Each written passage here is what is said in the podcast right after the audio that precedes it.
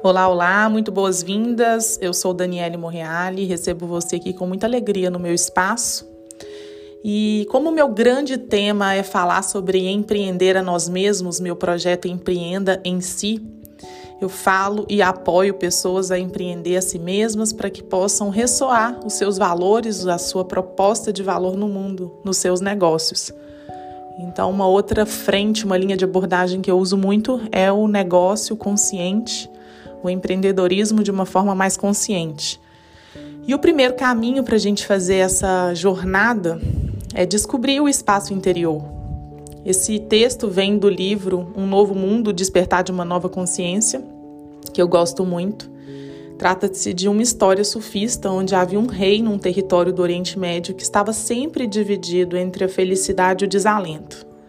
A menor coisa era capaz de causar um grande aborrecimento ou uma reação intensa ao rei, e assim a sua felicidade se convertia rapidamente em frustração e desespero. Por fim, houve um momento em que ele se cansou de si mesmo e da vida e começou a buscar uma saída. Mandou chamar um sábio que vivia no reino e que tinha a fama de ser iluminado. Quando o sábio chegou, o rei lhe disse: Quero ser como você. Pode me dar alguma coisa que traga equilíbrio, serenidade e sabedoria à minha vida? Pago o preço que você pedir para isso. O sábio respondeu: Talvez eu possa ajudá-lo, mas o preço é tão alto que nem todo o seu reino seria suficiente para pagá-lo. Então vou lhe dar isso como um presente, desde que você honre o compromisso. O rei lhe garantiu que sim e o sábio se foi. Algumas semanas depois, ele retornou e entregou ao rei uma caixa decorada e com entalhes de jade. O rei a abriu e encontrou ali um simples anel de ouro.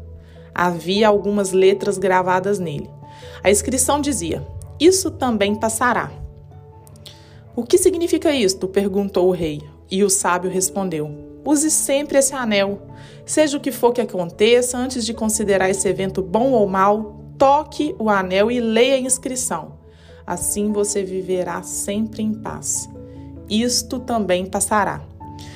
O que essas palavras simples têm que as torna tão poderosas? Numa consideração superficial, a impressão é de que elas são capazes de dar algum conforto numa situação difícil, mas que também podem diminuir o prazer das boas coisas da vida. Não seja feliz demais porque não vai durar. Isso parece ser o que elas estão dizendo quando aplicadas a uma circunstância tida como positiva. Toda a importância dessa frase se torna clara quando a consideramos no contexto de duas outras histórias que mencionei anteriormente. E aí, no caso do livro, ele conta a história do mestre Zen, cuja única resposta era: É mesmo? Mostra o bem proporcionado pela não resistência interior aos acontecimentos, ou seja, por estarmos unificados com o que acontece.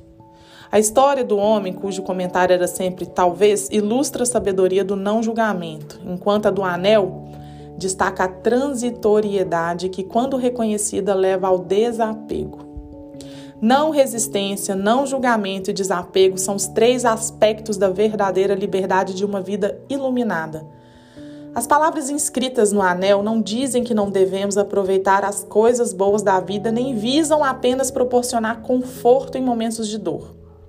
Sua finalidade principal é nos tornar consciente de que as situações são efêmeras, o que se deve à transitoriedade de todas as formas, boas ou más.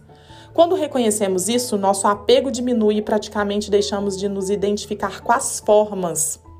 O desapego não nos impede de desfrutar as coisas boas que o mundo tem a oferecer.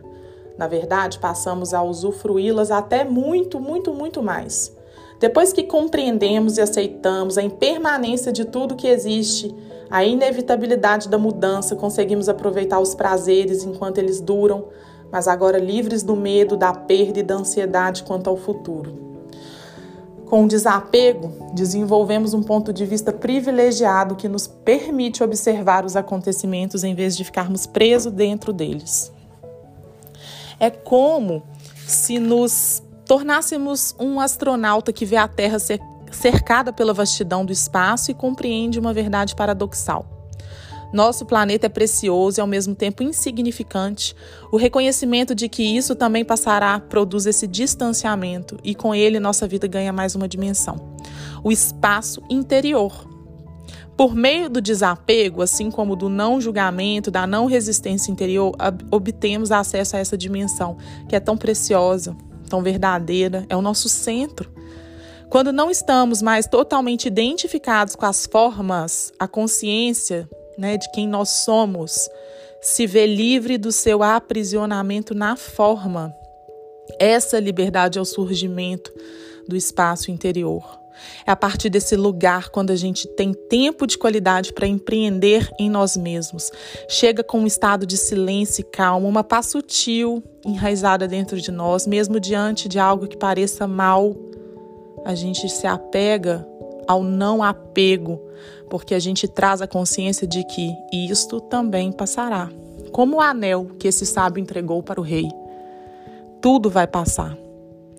De repente, você percebe que existe espaço em torno do acontecimento, há também espaço ao redor dos altos e baixos emocionais que a gente enfrenta, até mesmo da dor. E acima de tudo, existe espaço entre os nossos pensamentos espaço, espaço. E desse espaço emana uma paz que não é desse mundo, porque esse mundo é forma, enquanto paz é espaço. E essa paz é a paz de Deus.